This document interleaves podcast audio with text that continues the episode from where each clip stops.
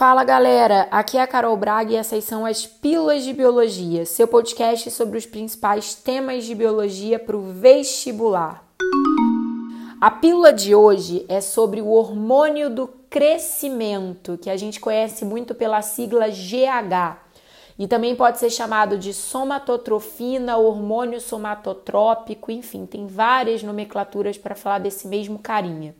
Esse hormônio é super famoso, super importante e ao mesmo tempo super polêmico por conta de várias ações que vão para além de simplesmente promover o crescimento, mas também envolvem muitos ajustes metabólicos.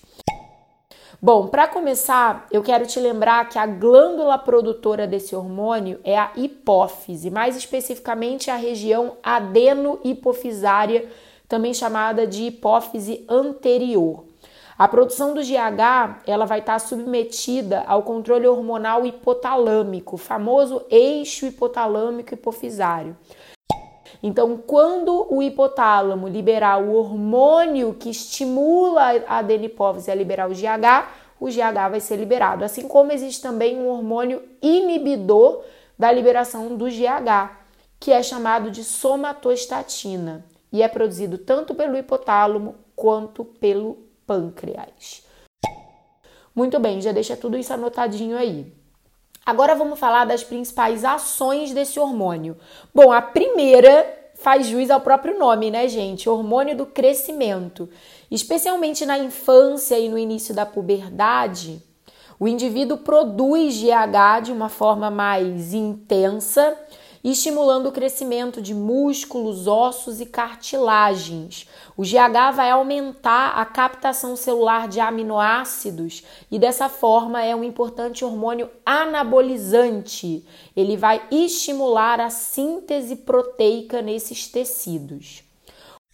Outra ação importante do GH é estimular a lipólise, ou seja, a mobilização das nossas reservas lipídicas do tecido adiposo e também vai aumentar a oxidação dos ácidos graxos como fonte alternativa ao carboidrato na aquisição de energia.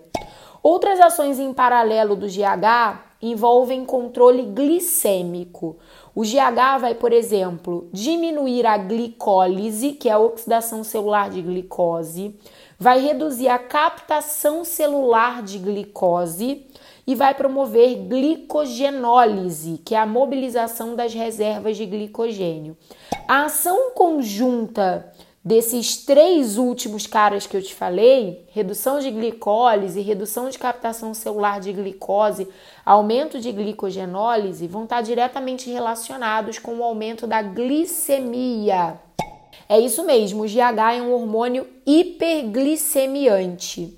Em condições, por exemplo, de jejum, a ação do GH, o que acontece comumente naquele pico noturno, né, no meio da madrugada de GH, eles acabam fazendo ajustes estratégicos metabólicos, elevando um pouco a nossa glicemia e reduzindo a velocidade de consumo dessa glicose pelas nossas células, que vai acabar nos auxiliando bastante a fazer com que o nosso organismo se mantenha em níveis glicêmicos adequados, Obviamente que vai ter uma ação super conjunta aí com o glucagon até o amanhecer, no momento em que a gente vai fazer uma próxima refeição.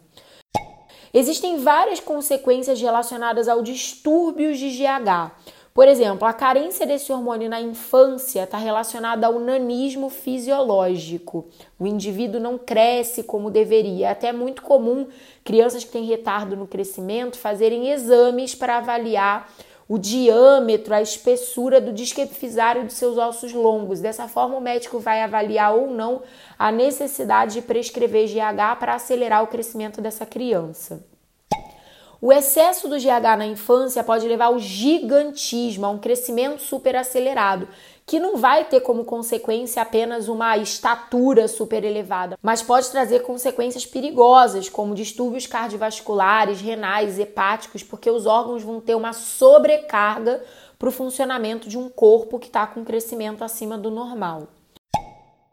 O excesso de GH no adulto, que pode estar relacionado a tumores hipofisários ou a medicalização de GH sintético, por pessoas que, por exemplo, querem se beneficiar da ação anabolizante hipertrófica muscular do GH, Pode levar a acromegalia, que é o crescimento anormal de alguns ossos, como por exemplo ossos da face, das mãos, dos pés e cartilagens. Então tem uma modificação, por exemplo, na estrutura óssea da face e de membros. Outra ação do excesso do GH no adulto é promover a resistência insulínica, por isso que excesso de GH pode estar associado a quadro de diabetogênesis. Isso está relacionado a todas aquelas ações que eu te expliquei do GH em aumentar a glicemia. Tem coisas mais profundas que para vestibular você não vai precisar se preocupar, mas eu tenho certeza que você vai amar estudar isso na faculdade. Logo, logo, logo, logo, galera, aguenta a ansiedade aí.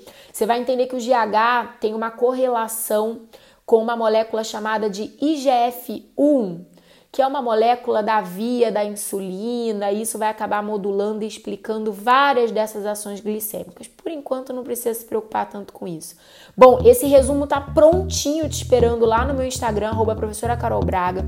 Espero que você tenha aprendido bastante sobre o GH. Se você já faz parte da minha comunidade do Telegram, eu vou te enviar esse resumo em PDF com todo o carinho e exclusividade do mundo. Se você ainda não é inscrito, o link tá te esperando lá na minha bio do Instagram também. E eu quero te lembrar que toda quarta-feira tem uma pílula novinha aqui para você.